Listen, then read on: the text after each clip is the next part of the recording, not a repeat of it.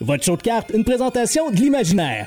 Les boutiques offrant le plus grand choix de cartes de sport au Canada dans l'ambiance la plus folle que vous aurez connue. Vous les trouverez à Québec, Lévis, Trois-Rivières, Sherbrooke, Saint-Bruno et maintenant sur 18 000 pieds carrés et deux étages au Carrefour Laval. Également disponible en tout temps au imaginaire.com. Bon épisode.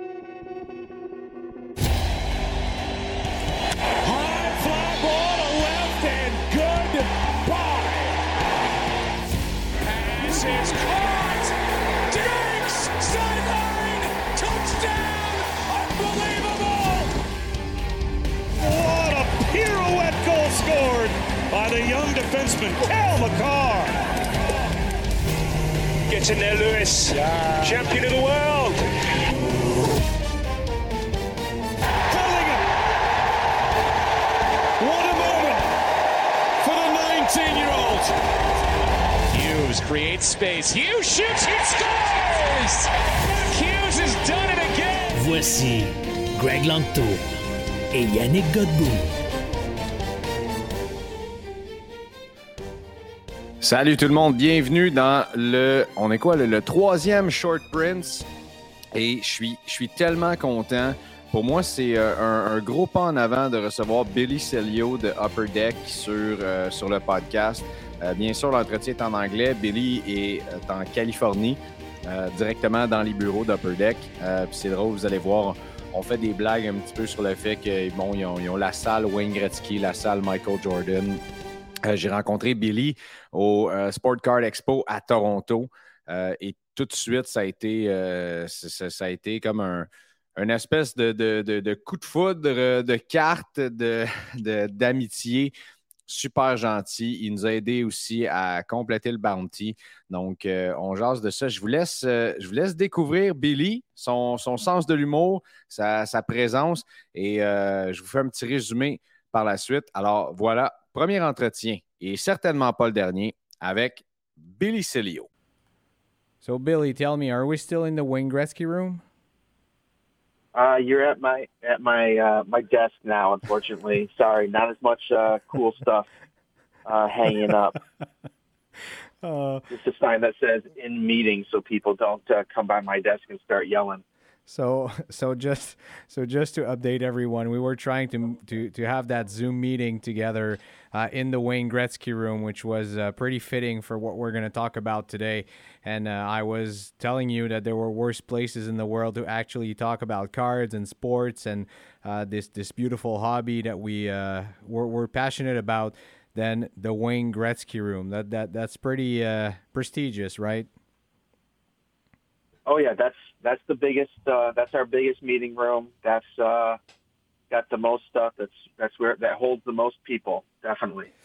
So, You Billy. know, we we have we do have a Jordan room too. That one uh, that one's really nice also. So is that the goat office or what? That's that's the special one. Yes, that's the you got to be really important to go in there. Yeah, exactly. And uh, I, I have no doubt that you you can go there all the time, Billy.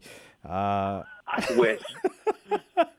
uh, so uh, Billy Celio, welcome uh, on uh, on the podcast here. Thank you for taking the time to actually talk about cards. Uh, I I know. Uh, I mean, y- you know it. In Canada, hockey cards are are king kings of the cards. I can say I say it this way. Probably getting lost in translation there, but hockey is the biggest market by far in Canada.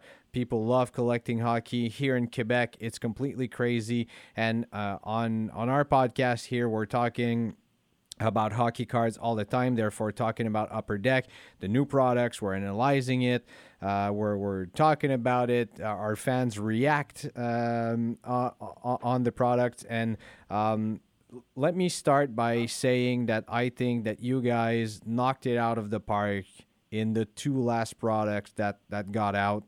Uh, SP Authentic is an absolute monster success. Uh, I think Series 2 uh, was also one of those that people uh, actually uh, loved and uh, it created such a buzz in the hobby. Am I wrong by saying that I feel that SP Authentic was a one of a kind kind of buzz, or uh, it, it has been a long time since there was a hype around a hockey product like this? You know, people people love their hard signed autographs, and so that that's a big deal with SP Authentic. It's something that's been, you know, a tradition for that set. So there's a lot of people that have been anticipating, uh, you know, hard signed autographs from some of the top rookies uh, from you know the 21-22 season. So, um, and the one thing about S- SPA or SP Authentic that's that people like is, you know, a lot of times when you're dealing with you know like top rookies and stuff, you know, there might be fewer autographs here and fewer autographs there. Like the Cup, you know, the top you know, the top six guys, they're numbered out of 99, where the regular ones are numbered out of 299.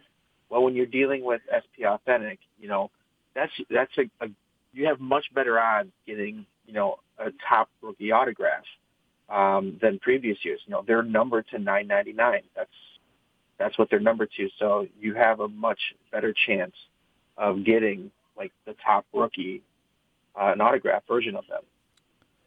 Absolutely, and um, how I I have so many questions, but uh, must be amazing to be working hard. You're you're senior product manager at Upper Deck.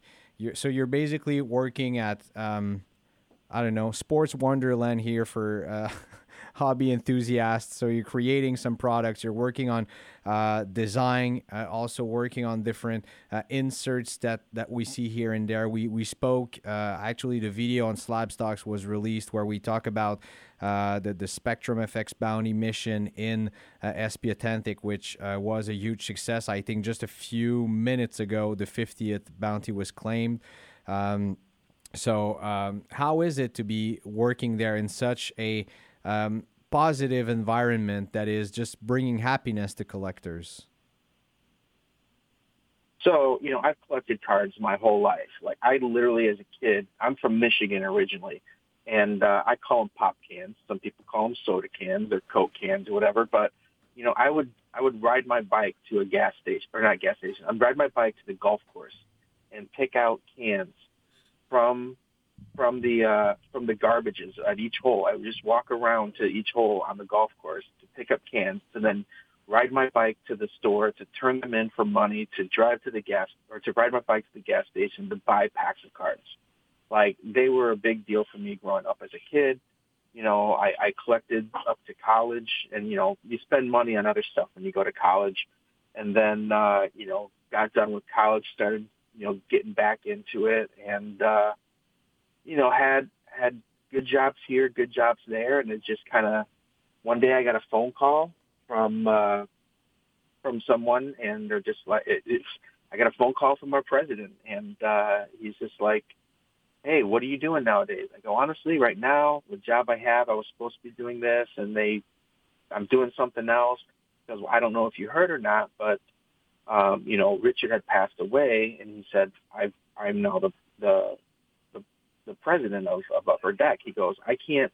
He's like, I I don't hire you, like, but I can get your resume in and give it to the people that do do the hiring. And I was like, okay. So updated the resume, and uh, you know had had about three or four interviews. That's the crazy thing. In California, you go through like a three four interview process just for a job. I'm I'm used to just like walking into a place and applying and asking to speak to a manager but uh, went through a process, uh, got interviewed on the phone, got interviewed in person, all that stuff, and uh, it just happened to work out. You know, it's it's uh, it's it's kind of one of those positions that you know a lot of people um, would do part of the job very well, but putting it all together sometimes can be difficult to find people to do that can put all of it together.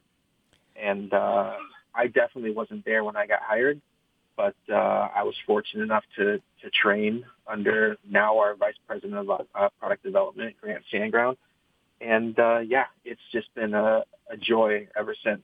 You know, um, I, I it, it took me took me thirty something years to find that dream job, but I finally did, and uh, I'm loving every minute of it. Sounds like you got that call. It's you remember a couple of years ago, probably 20 years ago, that movie that got out with uh, Mark Wahlberg, Rockstar. You know when he's just yes, it's like Oh, the yeah. hobby version of Rockstar. That feels like it. Except I don't know if we party as much as he did once he became the lead singer. yeah, that that that that remains to be found. We will probably talk about it in another interview. Uh, yeah. Um, it's a special year also at Upper Deck um, because you guys released 2021 the Cup, then you're releasing SP Authentic 2122, also releasing SP Authentic in uh, a couple of uh, months slash weeks from 2022 23. So I mean, it must be for everyone, for all the team at Upper Deck, must be pretty special to be releasing those products. Must also have been a relief to finally be able to release um, 2021 the Cup. Yeah. Oh, I mean, I, was waiting for that one for a while. And what some people don't realize is we build sets um, usually, you know, between nine and 13 months ahead of time. And it's actually even longer now just because we have to account for you know, a little bit longer time for for our vendors and for materials because it's just becoming harder and harder to to get such things, the time on the lines and materials. So um, to keep building sets, like guess what? We're going to have a 21-22 cup. We're going to have a 22-23 cup, and so on and so on. And to keep having to build sets because our goal is to get everything back on track, um, and we're hoping to do it, you know, within the next year or two. I know that sounds like wait a year or two No, it sounds like a long time, but as, as you said, there's a lot of stuff still in the still in the hopper that needs to come out, and there's only so much time on these on these lines that we can print stuff and and all that. So it's it's difficult to to build products when you haven't seen the previous two to three years worth of product. Um, so you, you don't know if an insert's going to do well or not do well. Um, you kind of just have to guess. So to finally see, you know, 2021 Cup come out was you know, I, I myself and uh, three or four other guys on the team, we got to we got to fly out and we literally hand pack those those cards. You know, we we put the cards together. We want to make sure, wow, you know, each box and case has you know a specific amount of hits, so people are happy. So they'll fly us out and we and we hand pack those because you know we can look at it as opposed to a machine looking at it. Um, and uh, yeah, so that was really exciting. As you said, every things are starting to come out more often. We're even having card shop being like, "Can you slow it down a little bit?" Like it seems like there's a new product every week, and we're like, "We got to do something. We got we got to catch up." Uh, so you know, I, we're we're catching up. I guess is the best way of putting it. You know, we're still we're still trying to catch up on some things, but you know, we we definitely want to make sure something like Series One and Series Two uh, get out close to on time. You know, there's there's other factors involved when it comes to those sort of sets. So, um, you know, there'll be people like, well, why is this year's of this product out before this year's of that year product out? And um, you know, I we feel it's very important to get you know that flagship set out for everybody, and everything else we're we're doing our best. You know, we we have we're re, uh, outsourcing as much stuff as we can, as many places as we can, just to get this stuff done. Um, I, I, I love that answer. Seeing how much thought you guys put into uh, the cup, which is the most prestigious product in hockey, um, and and also getting the feedback from collectors. Did did the community like this insert? Did they not? Um, I think I, I think it's it's pretty interesting and. Uh, at the end of the day, collectors must be appreciating it, even though they don't really know about it. Because, uh, I mean, yes, uh, Billy, you're doing interviews, but uh, it, it's not written when you open a box. Hey, we listen to your feedback, and that's why we. Uh, we modified the design or, or the, the, the inserts in, in different sets. And I, I was, when we chat in Toronto, I was so impressed by uh, all the thinking and, and work and energy that is that is being put into uh, inserts um, and and also what is coming in, in the next years. Uh, I, I don't think that's uh, that's confidential. Uh, the the the way we talked about it uh, the design that is coming with, let's say, McDavid and the Crown, and you guys hired artists to actually draw uh, these inserts, and, and, it looks pretty amazing. And I think it, it's going to put a lot more value into the hobby boxes um, in the years to come. Yeah, you know, inserts are very important in sets. Um, you know, this last iteration of Series 1, a lot of people were very impressed with the, uh, you know, we put the inserts on foil board that look nice and shiny. Um, and you could tell people really enjoyed the inserts. You have to, you know, it, yes, we know a lot of people just want the big hits, but we want to make those inserts, you know, hits also. There'll be people that, you know, will open up a box and basically try to find the value of every single, you know, insert in the card to see if they got their money back. And we don't want them just skipping over, you know, what would be considered basic inserts uh, on cards. Um, and, you know, as I mentioned, you know, my, my boss, you know, he worked at, uh, he worked at Beckett for a number of years. His job was actually to come up with prices for, you know, for Beckett magazine. So if there's somebody that knows stuff about value, um, it's definitely him. And he's, he's taught us a lot on how to create value in our sets that just aren't base cards. When do you number stuff? When do you ratio stuff? Uh, things like that. Um, you know, he's he's kind of instilled in our heads some some really good ideas on on creating value on inserts, and then just kind of seeing what's going on with the market. You had mentioned the portrait cards, um, and I know some people have seen the solicitation of the McDavid, where he's, you know, it's like a painted picture of him sitting on a throne with a crown, like a king, almost like those. And someone's explained it, and it's kind of like the inspiration where, you know, they have those pet heads or animal heads on top of like royalty bodies. Um, you know, you've seen a lot of original art starting to pop up into trading cards. Uh, we did not want to copy exactly what other people have done. So I just you know, with that insert, like let's let's come up with something fun and creative using original art, paying artists to, you know, because there's a lot of artists out there that just are begging to make trading cards. You know, you see it on on Facebook pages of like, hey, check out my, you know, my 101 card that I that I created, and it's like original artwork. So um, to kind of give some people the opportunity to do that and to come up with some really cool concepts uh, to be able to use that art, that's one of the that's one of the fun things uh, about uh, about creating inserts. Is just seeing what's what's going on in the market and then creating something that uh, you think people will like. I I also feel that this was the case this year with uh, SP Authentic. Um, I don't know if I'm wrong there, but usually you used to open SP Authentic and the well, quote unquote, there. Um, the only card that would really matter was the Future Watch and now we had two um, two autos, but also the different inserts, the Spectrum FX, the limited future watch, uh, even the pageantry. Uh, all of these cards would matter, and building the set is is so cool. And the sets go for for a lot of dollars as well. So you guys definitely succeeded in in putting a value in different inserts, and not only the big hit that you wanted to get in your box. Yeah, Tony. I, I think Tony Tony's the uh, Sirianni. He's the uh, product manager that uh, that built SPA, and I know there was discussion about you know well are are people getting excited about the inserts? Because one of the things that we kind of took away from him with extended were the uh, were the young gun update or not young yeah young gun updates, and you know those those were hits that normally would come in SPA that would help a box out, add variety to the set, and I know he really, uh, you know, focused on adding, adding some inserts that, uh, you know, that really pop, some inserts that people might like, some legends, you know, and they're just some variety to the set. And I think he did a good job with that. And I, I've, I've already kind of seen the, the next iteration of SPA, and I think he's, he's doing that even more in the future.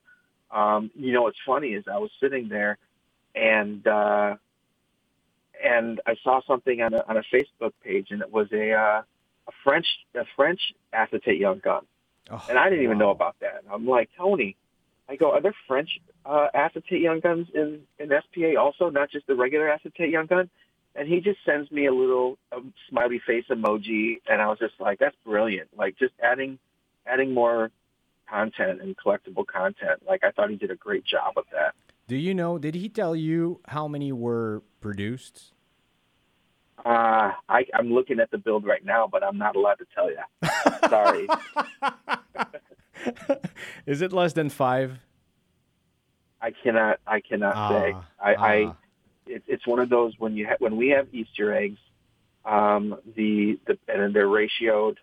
Uh, those print runs are are field lock and key We cannot we cannot give I- out that information. I totally understand, and I mean a lot of people because now you, you see people opening boxes or jumping in breaks or you know uh, purchasing these boxes, and uh, there, there were I, I saw it in in a Facebook group yesterday.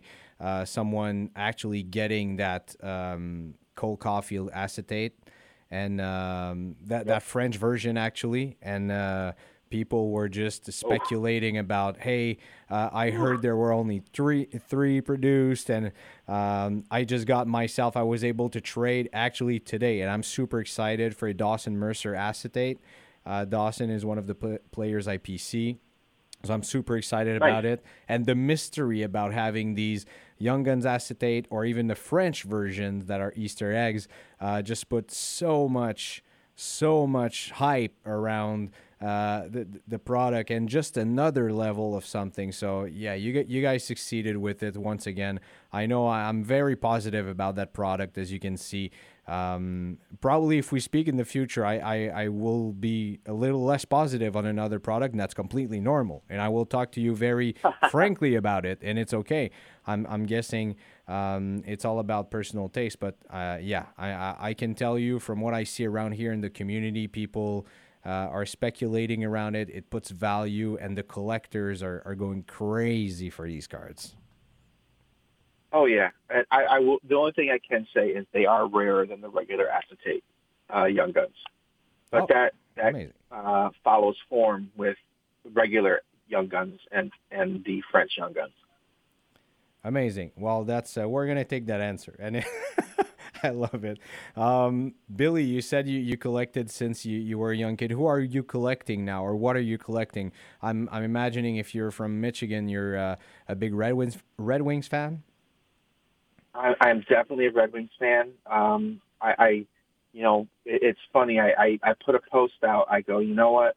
I, I built some cards that I look at and wish I could have sometimes, and never pull the trigger. And I, I pulled the trigger on a uh, on a monumental stick booklet uh, of uh, Henrik Zetterberg. Wow. Uh, it's gorgeous. There's only 20 of them uh, from the cup, and it opens up. Uh, it opens up vertically, and it's just this big, long, like you know how the monumental patches are. It's just like that, but it's a stick, and it's like tall, skinny. Picture of Zetterberg on there. Um, no, I'm I'm a big Detroit anything fan, so I'll collect. I'll collect the Red Wings, and then in baseball the Tigers, football the Lions, basketball the Pistons. I collect uh, former Michigan State players because I was born and raised in East Lansing, uh, literally like a mile from campus. So uh, I'm big on that. I do. I used to coach soccer. Um, I was actually a high school soccer coach for about ten Really? years, and uh, uh, but the thing I'm actually I coached uh, women's soccer, and I'm a big women's soccer fan also, and have been. I'm excited for the World Cup that's coming out for the the women. Um, I think there's a lot of young players on the team that uh, are ready to kind of turn the corner. There's some players that have been on the national team uh, for a while, and uh, I think the next generation is here and ready to take over. So I'm, I'm really excited about that. I'm a big wrestling fan. Um, I, I used to collect, uh, you know, a lot of WWE, but now that we have the AEW license, I've actually kind of turned my focus and attention to that especially since uh, I was one of the, I built a number of the initial products that came out, and so I'm kind of invested in it, and I've learned to like it a lot. It's a lot more wrestling as opposed to you know uh, soap opera. Like they just get out there and wrestle, and Yeah. they do some amazing stuff. So I'm a big uh, I'm a big wrestling fan also. So and then I collect uh, I collect UFC. UFC is my other kind of sport. I have a few fighters that I like, and uh, I'll usually go to Vegas for International Fight Week. Just that's like my mini vacation. So I collect that in sports. But the other big thing that um, people that know me know, I'm a big entertainment uh, autograph collector. Uh, not just I, I collect you know photos and cards. And the fact that we have a Marvel license, uh, it's been a whole lot of fun uh, collecting all these new Marvel TV shows and movies that have been coming out. Uh, we've been putting together some really good sets, and I've been collecting a lot of Marvel cards, uh, along with um, along with just getting photos signed. Yeah, they're, they're these cards are, are amazing. Um, I never actually started a collection or something of my favorite superheroes, uh, but yeah, the, these cards always look amazing. I know there's a big market for it. I unfortunately don't know anything about that market. Talk to me about soccer. Talk to me about hockey, Formula One. Uh, I know a lot about these. Um, these different markets, but Marvel, that's a, a whole different level to me. Uh, and I think that could be a, a, conversation for another time, Billy. I'm, I'm running out of time a little here. Um, I, I, I feel like we could have gone for an hour or two or something, but you're still, uh, uh, yeah, I guess your your colleagues around you are also, uh, like you said, your origin story. They they've heard it a couple times already. Um, I I certainly hope Billy, it's it's the first of uh, many uh, many interviews, many chats together. Um, I, I, think that as the, the, the, months and the releases go, uh, it's going to be very uh, very fun, very, interesting also to uh, to talk together. And uh, before I let you go, I really got to thank you again for that support that you gave us in Toronto, uh, the time that you gave us for interviews with Slab Stocks. Uh, and yeah, that support that you gave us for the bounty, uh, it, it's kind of special to me. I, I learned, uh, uh, like I said a few hours ago, that uh, the, the, the last bounty was given and that we were the first guys to actually complete it. Um, I'm I'm I'm still I'm still pretty in shock about this. I'll, I'll have you know, I, I talked to a couple people because I knew they were working on the bounty, and I I uh, I talked a little smack for you guys because I said, "Oh, you already missed out on the first one." I go, "I met the guys that got like the first and, and and the second one already. Like you guys are you guys are a little bit slow. You should have been on it a little quicker." And they're just like, "Ah." but uh, no, we love. I I absolutely loved it. Like you got me excited. I didn't even build the product, and you got me excited about it. Like um, that's wow. what we love to see. Um, that's why anytime you want me on this show, uh, my my counterpart, uh, my counterparts, uh, Tony, Patrick, Matthew, uh, there's a few, uh, there's a few of us out here. Um, I'm sure they'd love to be on here and uh, and talk products with you guys. Um, it's it's uh, it's a lot of fun, and uh, we're here to inform. Like you said, there's there's people that might not necessarily know why we do stuff or why something happened. There's some stuff we can tell you. There's obviously some stuff we can't tell you, but of course, we want you guys to be as informed as possible when you're when you're buying products, when you're building products, all that stuff. So, um, you know, this is a great platform to do it. You guys have put together something really nice, and so uh, we definitely want to support it. Thank you so much, and that's one of that's one of the things I I always say that. Um, hockey collectors are spoiled because the products are, are, are so beautiful the patches uh, the hard sign you know uh, cards but also uh, what we're doing now the availability of the team at upper deck. You guys are are out there. You you answer you're in interviews in medias and that makes it a lot more fun to have that kind of uh, transparency and that communication with uh, the collectors. So thank you once again billy uh, I'll talk to you very, very soon. Thank you for taking the time, and uh, and yeah, talk to you soon. Sounds great. Thanks again for having me. Have a good one. Bye bye. J'espère que vous avez apprécié cette, euh, cet entretien avec euh, Billy. Il nous parle de son chemin qu'il a fait jusque chez Upper Deck. Euh, comme quoi, pour lui, c'était un, euh, un, un, rêve de petit gars de travailler dans, dans les cartes sportives. C'est un grand collectionneur aussi. Et euh, de, voir qui, est maintenant là, qui est un senior product manager euh, chez Upper Deck, euh, à quel point il tripe dans sa carrière. Il nous a parlé de sa collection aussi. Euh, bien sûr, grand fan des Red Wings parce qu'il vient du Michigan.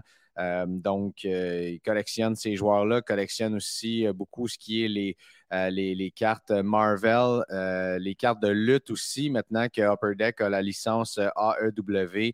Euh, donc, on a, on a parlé de, cette collection-là qu'il a. C'est un collectionneur aussi d'articles de, musique et autres. Euh, de quoi on a parlé d'autre euh, aussi? J'essaie, j'essaie de résumer. l'importance des, inserts dans, certains des, sets. Lui, il n'a pas travaillé sur, sur SP Authentic. Euh, mais il, travaille activement sur euh, les, séries 1 et 2 pour l'an prochain, donc les produits flagship. On a parlé de l'importance d'avoir des beaux et des bons inserts. Euh, il parlait des, portraits, notamment, dans lesquels ils ont engagé des artistes pour notamment faire le design. Vous avez certainement vu dans les previews pour l'an prochain ce fameux insert de Connor McDavid avec la couronne. à quel point c'était important pour eux d'ajouter de la valeur aux boîtes sans nécessairement avoir une seule grosse carte. par exemple, dans SP Authentic, la Future Watch. Donc, dans, les années précédentes, tu ouvrais la boîte, puis tout ce que tu voulais, c'était d'avoir la Future Watch et le reste valait pas beaucoup. Euh, cette année, je lui ai dit qu'il y avait un feeling différent par rapport à ça, puis il était tout à fait d'accord. Puis d'ailleurs, on a parlé du fameux Easter egg, euh, d'avoir les, acétates jeunes loups. Et euh, il dit que lui-même n'était pas au courant. Donc, il a parlé à son collègue qui était le product manager et je l'ai questionné bien sûr, je, me suis essayé, je l'ai questionné à savoir quel était euh, le, print run exactement de ces jeunes loups acétates ou même des acétates parce que je lui ai dit que je venais d'acheter celle de Dawson Mercer et il a dit qu'il ne pouvait absolument pas nous le dire. Donc, on s'est un petit peu obstiné là-dessus. Ça, a donné un moment très, très drôle. donc, c'est un peu ça, cet entretien avec Upper Deck. Et je l'ai remercié d'ailleurs de sa disponibilité de répondre aux questions. Et il a semblé surpris par rapport à ça aussi en disant que lui, de son côté, euh, c'était comme tout naturel et, que même les autres product managers, d'ailleurs, je vous l'annonce, on va faire des démarches pour avoir euh, d'autres personnes, d'autres têtes comme ça importantes chez Upper Deck pour venir jaser avec nous, qui, sont, qui sont contents de venir discuter avec des collectionneurs. Donc, pour eux, c'est important. Alors, moi, je trouve ça rassurant pour les, collectionneurs de hockey euh, qui, travaillent. Je veux dire, on s'entend ici au Québec, euh, c'est un très, très gros pourcentage euh, d'entre nous, d'entre vous qui collectionnons le hockey. d'avoir une compagnie qui est, ouverte comme ça, qui écoute aussi les, les, feedbacks, les, retours de leurs clients, des, fans, c'est excessivement important pour eux donc, de, travailler, euh, d'être ouvert et d'écouter et de faire partie de ces discussions-là, euh, de répondre aux questions. Donc, euh, pourquoi pas euh, dans, les prochains produits, on va regarder ça avec eux, pourquoi pas avoir euh, une espèce de, preview avec des gens d'Upper Deck qui viennent sur le podcast. Je pense que ça pourrait être absolument intéressant. Et s'ils sont tous aussi drôles et disponibles que Billy, donc je pense qu'on va avoir du, plaisir. Et finalement, ben, on a parlé du Bounty aussi, qui qu'il nous avait utilisé. qui m'avait utilisé, puis qui avait utilisé Max aussi pour, pour, pour, braguer les autres un petit peu qui connaissaient des gens qui font ça depuis plusieurs années, dire Ah, t'as manqué le premier, il a été complété. Nous autres, on, a vu ça. Donc, euh, ça, a été une petite fleur euh, aussi. D'ailleurs, euh, on a hâte de recevoir ce set-là. Je ne sais pas si on va être en mesure de l'avoir pour le Sport Hobby Expo ce week-end, mais à tout le moins, c'est ça. J'espère que vous avez apprécié cet entretien avec Billy Celio. Euh, donc euh, voilà, cher membre Patreon, c'est pour vous. Sera disponible dans quelques semaines sur euh, Show de cartes pour tout le monde également. je vous souhaite une excellente journée et on se reparle très bien. Merci d'avoir été à l'écoute de votre show de cartes. Joignez-vous à nous sur Facebook, Instagram, YouTube et Patreon. Le tout propulsé par les boutiques imaginaires.